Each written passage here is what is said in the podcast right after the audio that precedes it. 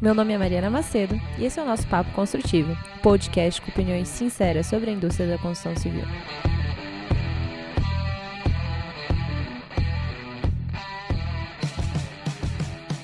E aí, galera, mais um dia, mais um episódio. Hoje eu estou aqui com o Léo. O Léo, ele é um expert na área de marketing. Ele basicamente criou a área de digital no Brasil e ajudou a estruturar a área de digital na Ambev globalmente. Hoje ele está no Google, com certeza ele vai ser CEO de lá algum dia. É, mas esse currículo surreal que faz parecer que ele tem, sei lá, 90 anos, não é o motivo dele estar tá aqui de jeito nenhum. É, na verdade, o Léo está aqui porque Caso vocês não saibam, ele é uma das pessoas que mais me desafia. Ele me desafia constantemente em temas que vocês nem podem imaginar. Enfim, o Léo ele tá aqui porque, na verdade, vocês que olham um papo construtivo, ele é uma das pessoas que mais tem me apoiado nesse projeto. Eu sou uma grande admiradora dele por vários motivos e eu espero que vocês gostem tanto desse papo quanto eu. Antes de tudo, queria agradecer. É uma honra para mim poder participar. Acho que eu sempre acompanhei como um espectador e, e quando a gente tinha os nossos bate-papos de falar quais eram os objetivos do trimestre, eu via o podcast como uma coisa onde eu era um mero espectador. É uma honra estar aqui participando como um participante. É, acho que eu não tenho muito para acrescentar. Acho que o, o que você disse é, é me resume bem. O que eu acho que eu gosto de destacar é a importância que eu dou de tentar conciliar o meio profissional e o meio acadêmico. Então, eu sei que a gente até brincou de, ah, coloca na descrição se eu estou fazendo mestrado ou não. E eu falei, ah, não coloca porque eu ainda não acabei. É, apesar de não ter acabado, essa é uma coisa que eu acho que é super importante de sempre a gente tentar ter um pezinho no, no mercado e um pezinho na academia. Por isso que eu acho que eu e você, a gente gosta tanto de livros, né? E, Sim. e é uma das coisas que eu gosto de, de destacar nos meus bate-papos, porque eu acabo trazendo bastante referência bibliográfica, porque eu acho que de nada adianta a vivência prática se você não sabe um pouco do o que, que você está fazendo e por quê, e qual que é a fundamentação que está por trás daquilo. Para quem não sabe como funciona o papo construtivo, todas as conversas não são combinadas antes. E o Léo, ele é uma pessoa que adora se preparar para tudo, tudo que ele faz assim é quase que perfeito. E daí ele falou: "Mari, me passa uma pauta para eu poder me preparar para a conversa de hoje". Eu falei para ele que eu ia passar e ele tá esperando até agora. Não, a coisa mais injusta é que ela mandou e deletou. Então apareceu na tela do meu celular e segundos depois desapareceu. Vamos lá. Léo, você que trabalha com isso há anos e que, apesar de parecer tão rotineiro para as pessoas, não é. é o que, que é digital? O que, que é essa área? O que, que isso faz? Putz, essa é uma pergunta difícil, né? Acho que você fez um post super interessante no seu Instagram que explica até a diferença de digitalização, transformação digital, porque as pessoas confundem bastante. E, e esse é um, um dos dilemas que, que eu passei na minha carreira, porque eu comecei a trabalhar com marketing de uma agência interativa, onde a especialidade era internet, e o que a gente fazia era basicamente negociação e compra de banner em portais. Só que o, o, digital ele acabou evoluindo de uma maneira que a internet é uma das peças desse quebra-cabeça, né? E daí o que acaba sendo uma coisa desafiadora é que tem muita gente que ainda acha que digital é você ter um computador, você ter um celular e, e ponto, né? Só que a, o digital ele acabou transformando a maneira que a gente interage com as pessoas, a maneira que a gente é, realiza e executa algumas tarefas e a internet ela é um dos catalisadores de tudo que o digital tem, tem feito através de dados e, e várias outras formas que ela acaba apresentando. Não sei se me fiz muito claro, acho que o seu post do Instagram explica muito melhor, mas o, acho que o grande desafio é o digital ele é muito maior do que a internet e as pessoas ainda, se você trabalha com digital, elas acham que você é a pessoa que elas podem ligar quando cai o Wi-Fi. Então, esse é o, o, grande dilema né, que a gente passa hoje em dia. Então, trabalhar com marketing digital não tem nada a ver com fazer post no Instagram, né, Léo? Nossa, com certeza não. Por favor, não. São novas formas de você realmente trabalhar com novos modelos de negócio. Você tem várias oportunidades. E como que foi essa sua experiência de fazer essa estruturação global? Você comentou que a Ambev começou a trabalhar com uma venture capital e essa venture capital começou a pivotar é, novos modelos de negócio e tudo mais. Uh, como que funciona isso dentro do digital? O digital ele já começou buscando isso, já começa buscando isso. Como que foi essa sua experiência com novos modelos de negócio trazidos a partir do digital? Eu acho que um, foi uma experiência muito interessante, porque quando eu fui contratado na Ambev em 2011, é, a área era a área de mídia, é, novas mídias. Só que quando, quando eu entrei, eu tive um chefe que ele me desafiava bastante de provocar o como que deveria ser a área para o futuro o que fez com que eu, eu acabasse estudando bastante o tema, e aí é o que eu falo para você da importância de você trazer a academia para o mercado profissional, né? É, e uma outra coisa que foi super interessante é que, se você parar para pensar, em 2011, quando eu estava estruturando a área, foi justamente um período onde começou o declínio do Orkut e a ascensão do Facebook. E a Ambev é uma empresa que ela é maravilhosa do ponto de vista de tomar risco, se você sabe o que, que você está buscando e se você tem uma forma de reportar os resultados, de quão longe ou próximo você está desse resultado, e, se, e como é uma empresa que ela tem muito caixa, é, você tomar risco com um investimento baixo não é um problema para a empresa, né? Lógico que eles não vão queimar dinheiro, mas se você tiver um pensamento estruturado, você consegue fazer bons pilotos. E a gente começou a, a testar um pouco redes sociais, e nesse pensamento de de testar e aprender, tinha muita coisa bacana que estava acontecendo com o Guaraná no Facebook. É óbvio que era um contexto completamente diferente de hoje, porque no final das contas você tinha um, um investimento de captação, mas a, o investimento de manutenção ele era menor. É, até que depois o alcance orgânico caiu para 3% do que era anteriormente e esse cálculo acabou não, não fazendo tanto sentido mais. Mas o bom é que a gente conseguiu mais do que o alcance orgânico que a gente teve no período, foi tirar os aprendizados para gerir é, conteúdos de digital do ponto de vista de tirar o melhor que, o, que a plataforma poderia entregar para criar conexões com os consumidores. E foi bacana porque foram aprendizados de redes sociais, mas que a gente acabou escalando para vários outros tipos de ações de marketing da companhia. É, e a gente tendo aprendido tudo isso com, com social media, fez muito sentido a gente começar a testar outras coisas que o digital poderia oferecer para gente. E daí, só para fechar, que senão eu vou me estender demais nesse ponto, é, acho que tem o ponto do que você comentou das ZX Ventures, né? A ZX, ela surgiu em qual contexto? Em 2015, a Ambev percebeu que para a gente acelerar ainda mais o pacing de inovação da empresa, precisava operar num modelo de corporate capital. E Léo, o que que você acha que você pessoalmente na sua, no seu dia a dia, né? O que, que fez a diferença na sua vida para você alcançar resultados extraordinários? O que, que você acha que fez essa diferença? Porque que o Léo é, é diferente, assim, o que, que o Léo faz de diferente para conseguir é, avançar da maneira como o Léo avança? Porque olhando de fora, eu vejo algumas coisas, só que eu queria ver como que você se percebe, sabe? Tem um, um livro maravilhoso de uma psicóloga que chama Angela Duckworth, que é o Garra, o famoso Grit, que ela fala que não é sobre inteligência, é, é sobre esforço, e, o, e garra é diferente de resiliência, né? É, e é muito legal esse livro dela, porque eu me identifico muito, porque eu acho que é um pouco disso. Eu acho que o que o Léo tem de diferente é garra, é esforço mesmo. Eu nunca fui o, o mais inteligente da sala, é, eu nunca fui o, o cara que pensava mais para frente, mais inovação. Eu nunca fui o mais disciplinado, por incrível que pareça. Eu acho que você me vê como uma pessoa disciplinada, eu não sou. É, mas eu sempre fui uma pessoa muito esforçada. E eu acho que, aliado ao esforço, tem uma, uma parte de aprendizado constante. Eu estava, inclusive, discutindo isso ontem, porque eu estava dividindo um hackathon para meninas de 8 a 11 anos e teve uma estagiária que trabalhou comigo que ela falou: Poxa, é, eu recomendei fazer um, um hackathon só para mulheres em 2015 e todo mundo tirou sarro de mim na sala, porque era uma sala que tinha 95% homens e você era o líder e você não me defendeu.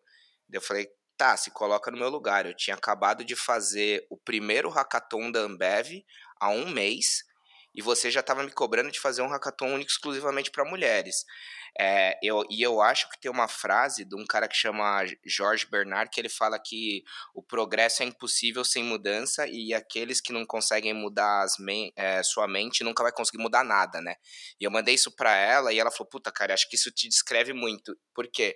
Porque eu acho que eu não tenho problema em assumir que eu errei e mudar.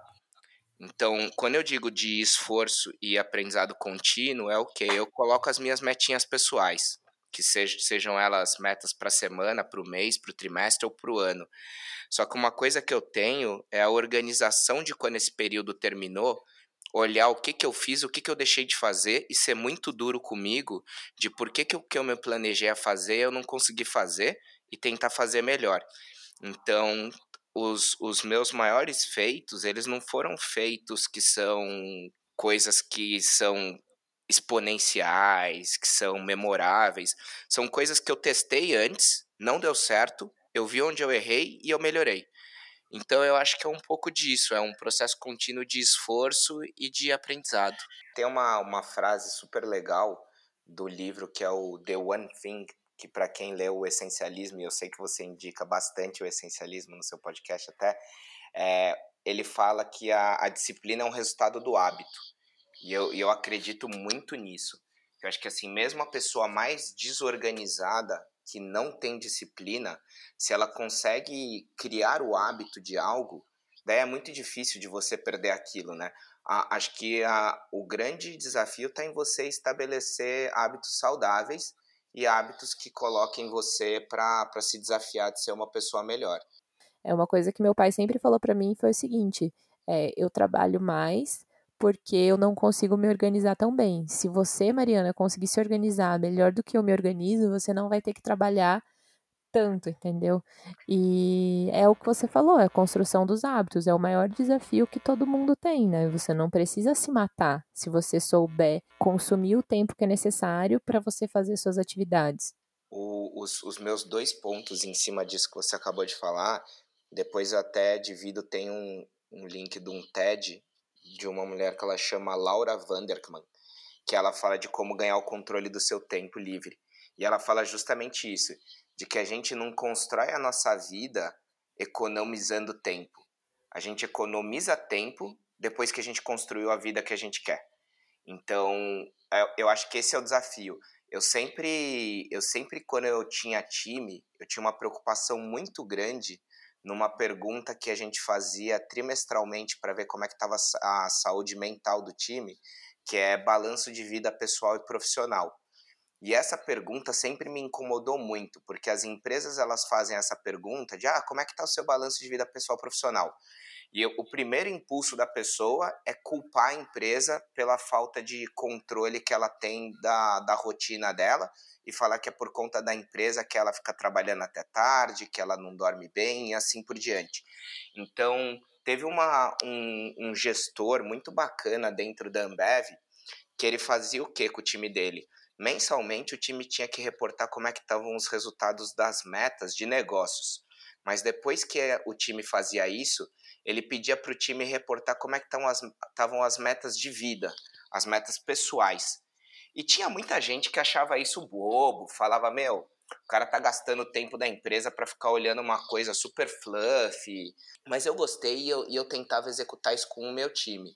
E era super bacana, porque eu conseguia saber quem do meu time que era super importante sair mais cedo do trabalho uma vez na semana para ir buscar o filho no colégio. Eu sabia quem do trabalho ia chegar um pouco mais tarde, porque era importante fazer natação duas vezes por semana.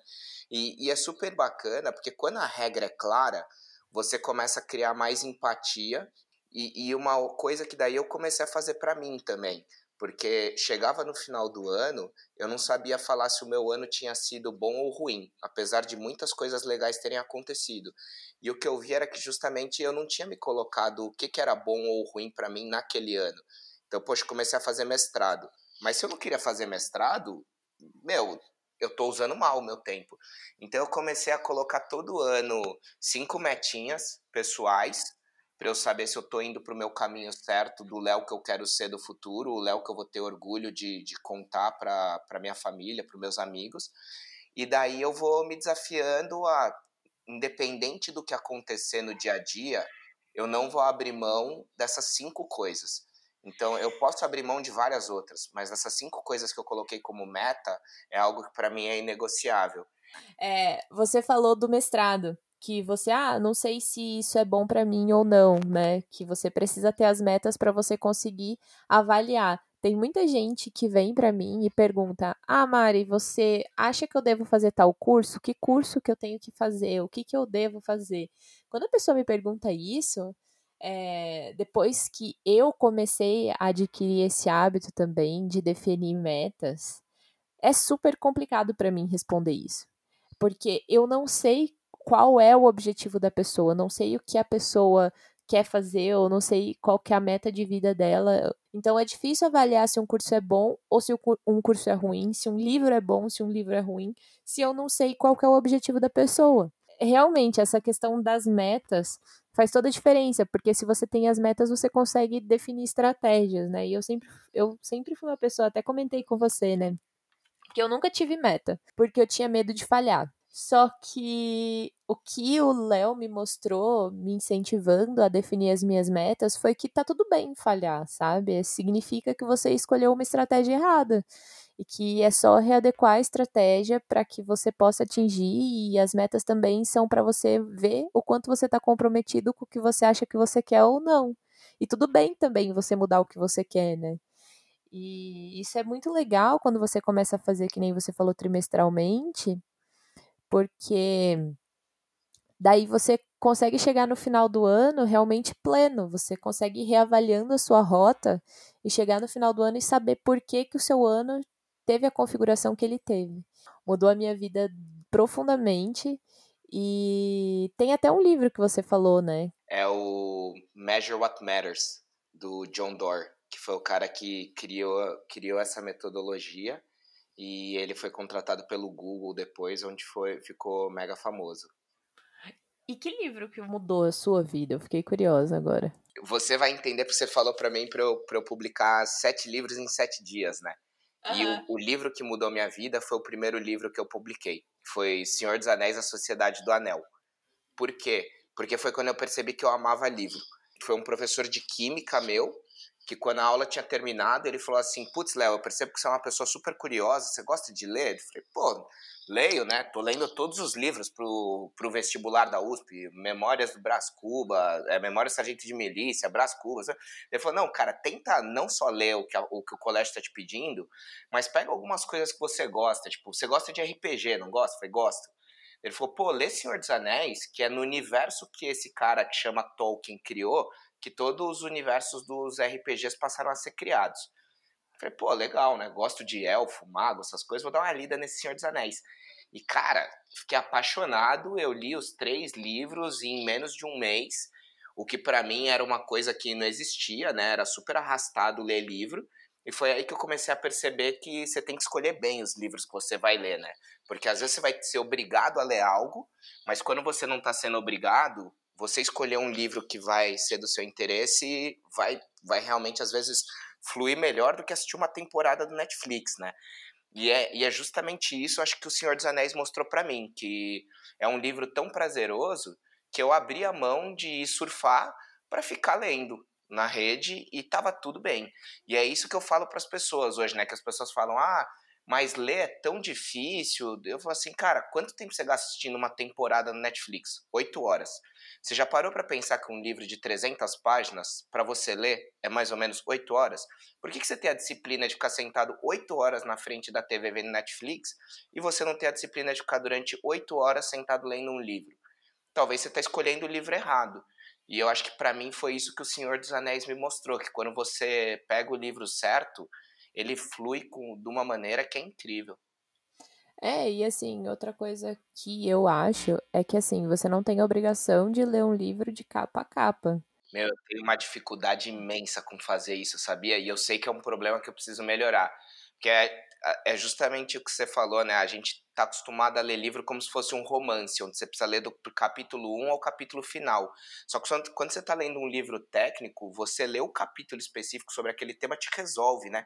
Mas eu não consigo, cara. Eu, eu preciso ler o livro inteiro até chegar naquele capítulo e depois, porque me dá um, um fomo de que em algum outro capítulo do livro pode ter algo que eu vou perder o contexto não, o que eu faço é assim, eu leio o que eu preciso, se eu achar que eu perdi alguma coisa porque eu gostei do estilo da, lei, do estilo da escrita do cara, eu volto e leio o resto, mas se eu já achei arrastado ler o capítulo, esquece, eu nem volto mais no livro. Então, acho que essa que é a diferença, que que as pessoas têm que começar a entender, sabe? Que o livro não é necessariamente um to-do list, sabe? Ah, eu tenho 12 livros para ler esse ano. Check, check, check, check, check.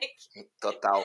É, a, a, galera acha que eu fico postando os livros que eu tô lendo numa pegada de provar que eu tô sendo produtivo, mas não, é simplesmente que, meu, eram livros que naquela semana para mim faziam sentido, mas é isso, se tem um livro que eu vou precisar depois voltar a rever, não tem problema, porque também tem aqueles livros que depois de muitos anos você volta e relê, né?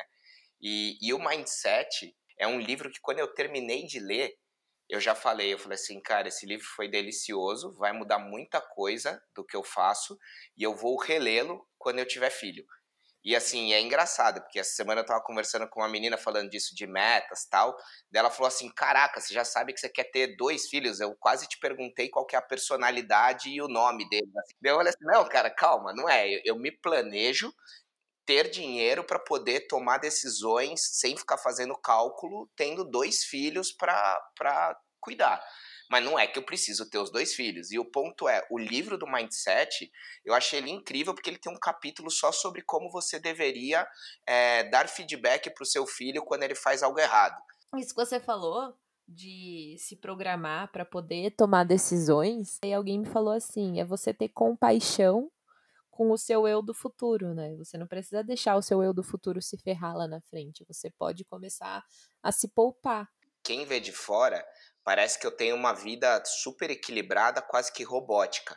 Mas quem convive comigo sabe o caos que é, que é uma montanha russa de durante a manhã. Eu, o cara que administra minhas finanças, ontem eu tava falando com ele, eu não gostaria de estar no lugar dele, porque realmente eu não entendo nada. Por não entender nada, eu delego tudo para ele, mas de vez em quando eu boto umas coisas na cabeça. Então, para ele, o objetivo dele é muito claro. Eu quero formar um patrimônio para quando eu chegar com 50 anos eu trabalhar por, por opção, não por obrigação. Só que esse patrimônio tem que permitir não só eu, eu ter os meus luxos e confortos, mas também os luxos e confortos de duas pessoas a mais. Mas em contrapartida, às vezes eu ligo para ele, eu falo assim, bicho, a Disney vai reportar os resultados deles na terça. Eu acho que as ações deles vão explodir. Porque tem um contexto de as pessoas não poderem mais ir no cinema, eles têm o Disney Plus que eles vão lançar na América Latina, eles estão com um monte de série própria que eles vão lançar da Marvel, e eles vão acabar com Netflix. E, meu, eu quero botar 50% do meu patrimônio em Disney. E o cara vira e fala: Meu, pelo amor de Deus, cara, se você fizer isso e o negócio der água, você vai acabar com o seu dinheiro. E, meu, já era o Léo de 50 anos tal. Fala, tá bom, 50% não, então 49%. Deu, cara, e e é isso, assim, acho que é um, é um pouco do. O, o Rafael de Spirit ele brinca que a vida é equilibrada como um saci num pogobol, né? E eu acho que a minha vida é isso, que, meu, eu, eu sei onde eu quero estar, tá, mas durante o dia a dia eu, eu dou umas loucuras dessas, assim. Mas é bom você saber onde você quer estar tá no futuro, para justamente você ter os guardrails, né? De, de as pessoas falarem, cara, assim, você pode fazer essa loucura, mas lembre-se que você talvez não vai atingir esse seu objetivo que você tem para daqui 20 anos. E às vezes você perde o horizonte de 20 anos, né? É muito mais legal você pensar no, no Earning Report que a Disney vai libertar na, na terça-feira. É, mas é isso. E trabalhando com você, assim, vai, no dia a dia do trabalho, você já deu umas dessas de mudar de ideia, assim, tá dentro de um projeto e, poxa, você viu as ações da Disney, alguma coisa assim, e daí você, não, mudou o rumo.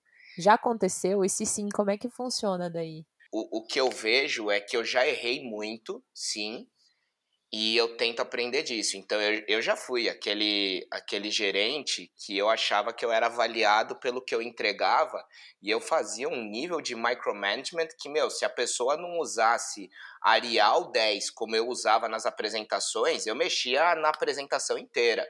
E depois, com o passar do tempo, eu fui vendo que era menos sobre o que eu fazia, o que eu entregava, mas as pessoas que eu desenvolvia e o legado que eu deixava. E, e, isso daí começou a, a fazer eu ser uma pessoa melhor para se trabalhar. Eu acho que eu tenho uma menina que trabalhou comigo que ela fala até hoje que eu fui o melhor, pior chefe que ela já teve. E ela fala isso na minha cara e a gente dá risada com isso. Mas ela fala que eu, eu, eu espremia ela como um limão e eu tirei o melhor dela. E eu vejo isso e eu falo, cara, eu preciso melhorar, né? Porque eu quero realmente tirar o melhor das pessoas, mas sem as pessoas é, acharem que não é aquilo que elas querem. Eu tenho que ir no limite da pessoa. Eu posso dizer que você melhorou nisso. que bom.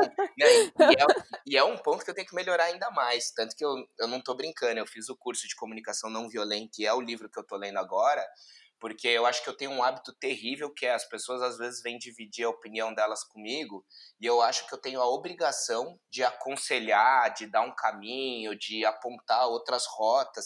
E o que o curso te ensina é que às vezes a pessoa está dividindo pelo simples fato de que ela quer desabafar e o seu papel é ficar calado e ouvir e dar um abraço na pessoa ao término dela terminar de falar, né? O que acontece é que a gente às vezes fala para a gente organizar o nosso, nosso pensamento. Por isso que as é, tribos antigamente tinham muito da tradição oral, porque você para para pensar em alguns pontos quando você oraliza. E quando você oraliza, aquilo makes sense para você depois, entende? Então, eu estava até fazendo um curso muito legal, é, que é como você impacta as pessoas. Tá tudo bem você fazer uma reunião, oralizar e parar para pensar naquilo só na reunião. Só que se você quer mudar a mente, transformar a forma como as pessoas pensam, realmente transformar a partir da fala e da estrutura oral, você tem a obrigação de estruturar seu pensamento antes para você entender como vai funcionar essa transformação, porque se você não fizer esse exercício antes, você corre o risco de não transformar ninguém, porque você não vai entender qual é o desafio da sua fala, você não vai entender qual é o desafio daquilo que você está falando, enfim, você é, acaba fazendo o tiro sair pela culatra, sabe? E eu nem fiz o curso, mas você acabou de explicar o porquê que eu te pedi para você mandar a pauta antes. Que conselho que você daria quando você começou essa sua jornada? Se você pudesse voltar no passado, estilo ficção.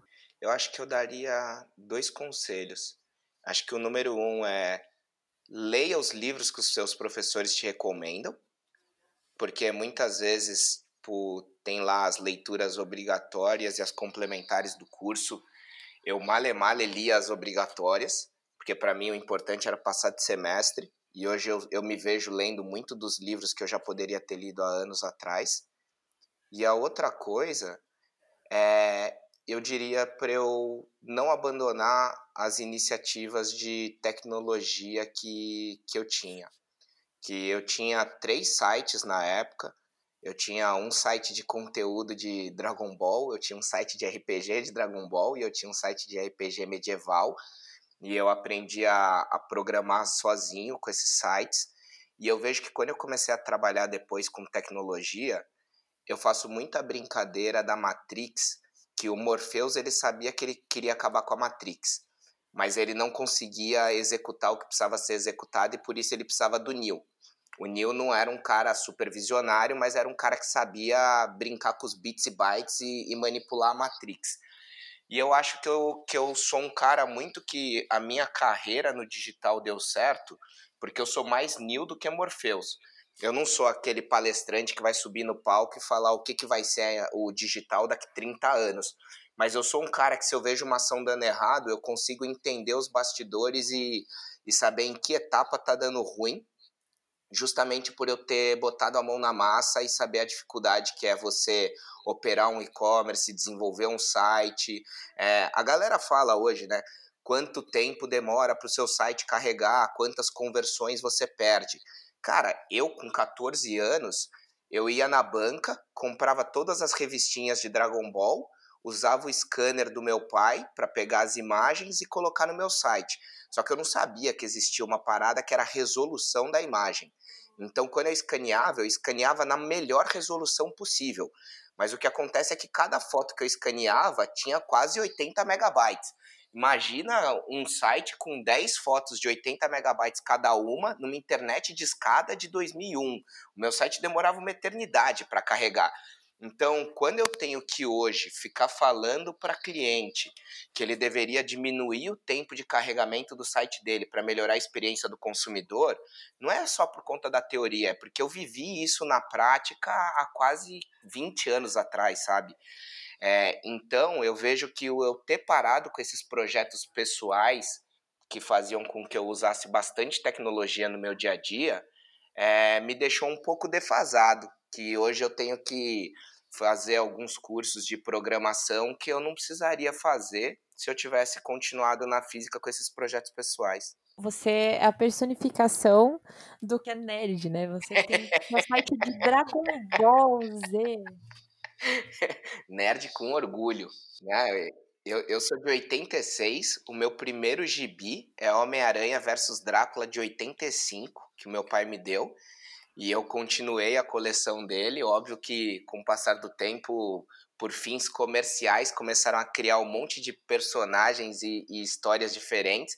E eu me mantive fiel ao Homem-Aranha, Capitão América e Vingadores. Senão, o meu salário inteiro ia para comprar gibis da Marvel. E é justamente isso. Acho que cultura nerd acaba consumindo 20% do, da minha renda mensal. Olha só, então as 40% em ações da Disney nem é tanto. 就是 E aí é o momento que é bom você ter um cara que cuida das suas finanças, porque ele consegue ouvir você falando e ver que tem paixão no seu discurso e falar: bicho, eu acho que realmente a ação da Disney vai crescer, mas não na proporção que você está querendo, porque nem todo mundo gosta de séries da Marvel como você gosta, nem todo mundo assiste os filmes da Disney como você assiste. Então nem não todo mundo sabe quem são os Vingadores, né? Vamos lá, Exatamente. calma. não, esses dias eu tava conversando com um amigo e eu falei: é igual os Vingadores dele, que? Eu falei, tá bom, não falo mais com você, já entendi.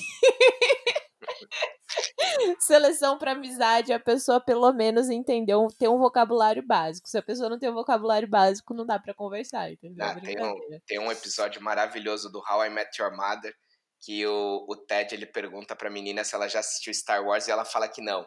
E daí, na hora que ele conta isso pros amigos, os caras já falam: Meu, pula fora, cara. Existem dois tipos de pessoas que não gostam de Star Wars, que não assistiram Star Wars que são as pessoas que não dá para confiar e os atores que estão no filme, porque os atores que estão no filme, eles não assistiram Star Wars porque eles estão no filme. Então, assim, existem esses dois tipos de pessoas. Você confia nas que assistiram Star Wars, ponto.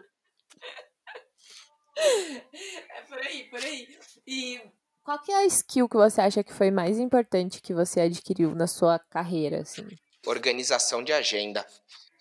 Acho que o que mais me ajuda hoje é eu conseguir planejar minha agenda da semana, acomodando todas as coisas importantes que eu preciso entregar e sabendo declinar as coisas que vão consumir o meu tempo de uma maneira não valiosa. E eu acho que isso é uma das coisas que eu brigo muito para não perder. Porque realmente acho que o Google é uma empresa super colaborativa, sua agenda é aberta para todos os funcionários e tem uma máxima de que, meu, se, se o espaço na agenda da pessoa está aberta, você avisa ela que você vai marcar e você marca uma reunião. Já sabendo disso, eu coloco alguns blockers na minha agenda, que é tempo para estudo, tempo para ler e-mails, porque justamente eu sei que se eu não controlar bem a minha agenda, os outros vão controlar. E a partir desse momento, eu não vou ser o melhor profissional que eu poderia ser.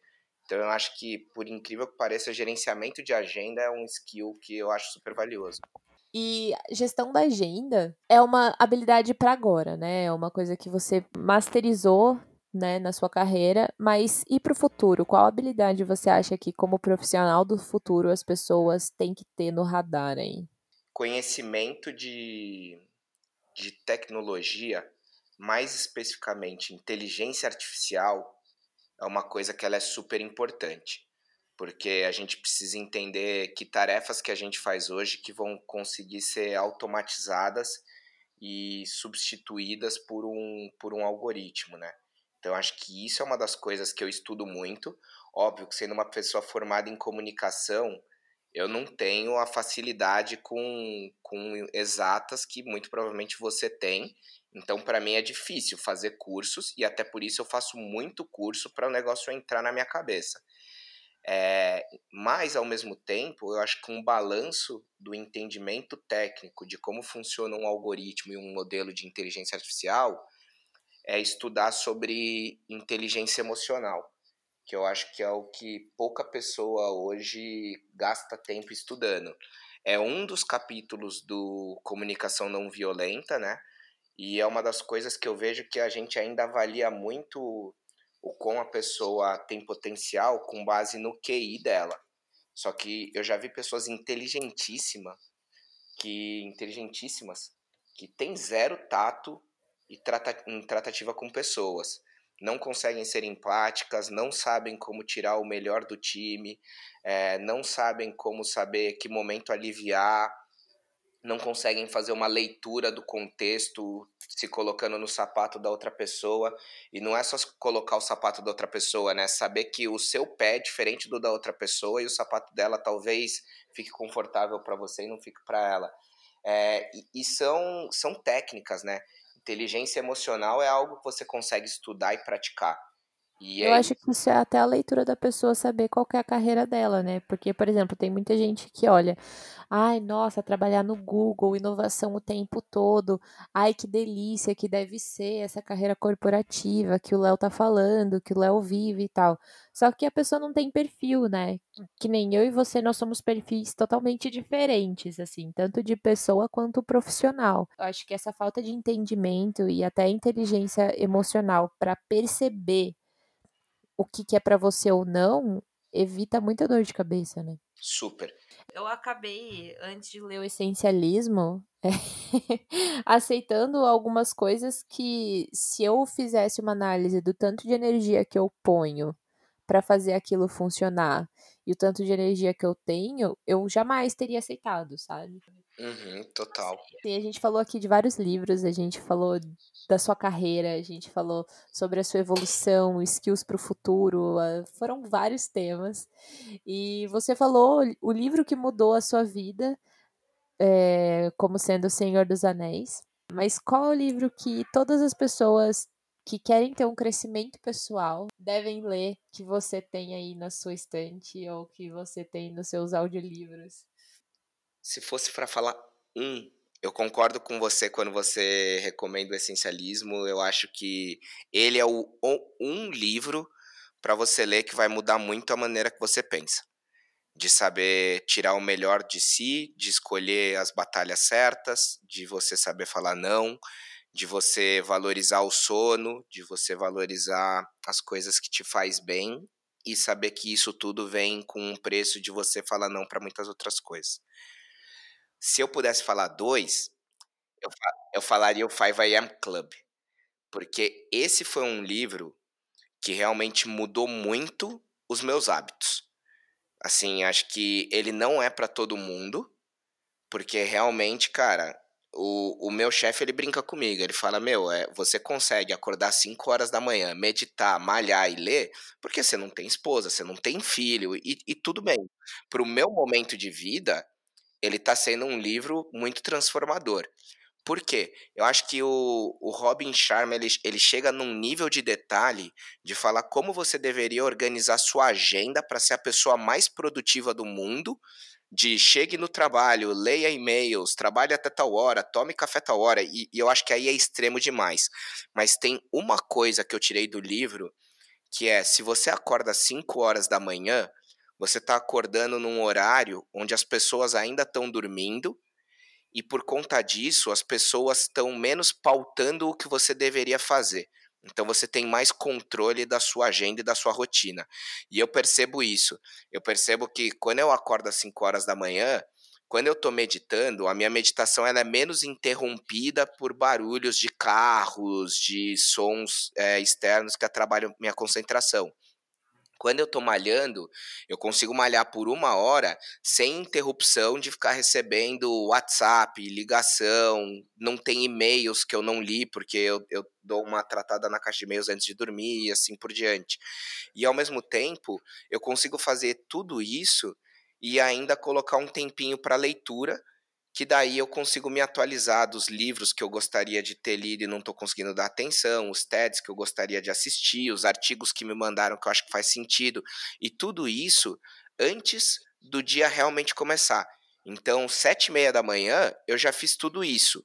E sete e meia da manhã, quando você começa a receber aquele e-mail desagradável, aquele WhatsApp inconveniente, você já recebe esses estímulos externos com uma outra cabeça porque você já fez tudo que você precisava ter feito para você estar tá bem espiritual, intelectual e fisicamente. E qualquer coisa que vem depois daquilo é, cara, é trivial. Então, pegando o essencialismo e o 5 a.m. Club, eu faço tudo que é essencial para mim das 5 às 7 e meia da manhã. O restante do dia começa a ser muito mais prazeroso porque eu já fiz o que era essencial, daí eu escolho as outras coisas que eu quero ou não quero fazer com muito mais leveza. Então acho que esses dois livros foram os livros que mudaram a minha cabeça de uma maneira que eu vejo muito o impacto disso no dia a dia. Eu espero que as pessoas tenham entendido por que, que eu te trouxe aqui, que de longe não tem nada a ver com digital, apesar de ser um pouco do que você vive e de quem você é e de onde você construiu sua carreira, mas de longe a sua carreira não é nada perto de quem é Léo e de tudo que você traz, assim que nem eu falei, muita gente olha fala, ah, o Léo do Google, o Léo da Ambev. Na verdade, isso é uma porcentagem muito pequena do que realmente você consegue trazer para a vida das pessoas, que é transformação atrás de transformação.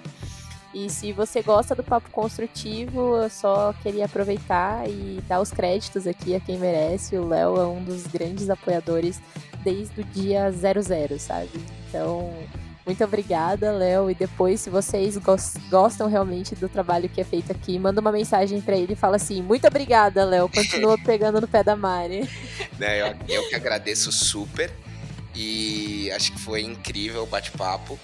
E tô super ansioso para ver os resultados desse trimestre e saber que eu tive uma parcela de impacto e espero te ajudar nos, nas metas de volume de ouvintes, tempo de retenção e todas as outras outras que a gente acompanha. Pessoal, se vocês querem acompanhar o Léo, ele também tem um blog, né, Léo?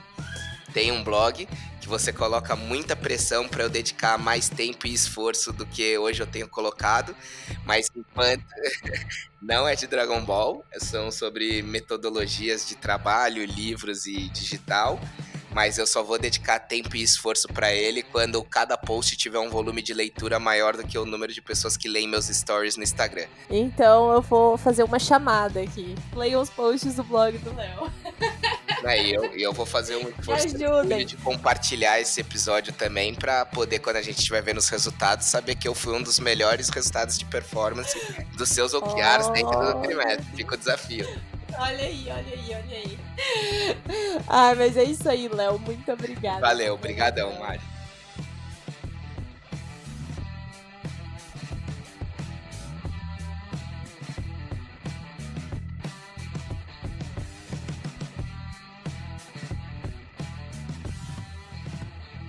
Ei, e se você ficou até aqui, não esqueça, siga Papo Construtivo no Spotify. E se você puder, compartilhe com seus amigos esse episódio na sua rede, ou no Instagram ou no LinkedIn. É muito importante para aumentar o diálogo no setor.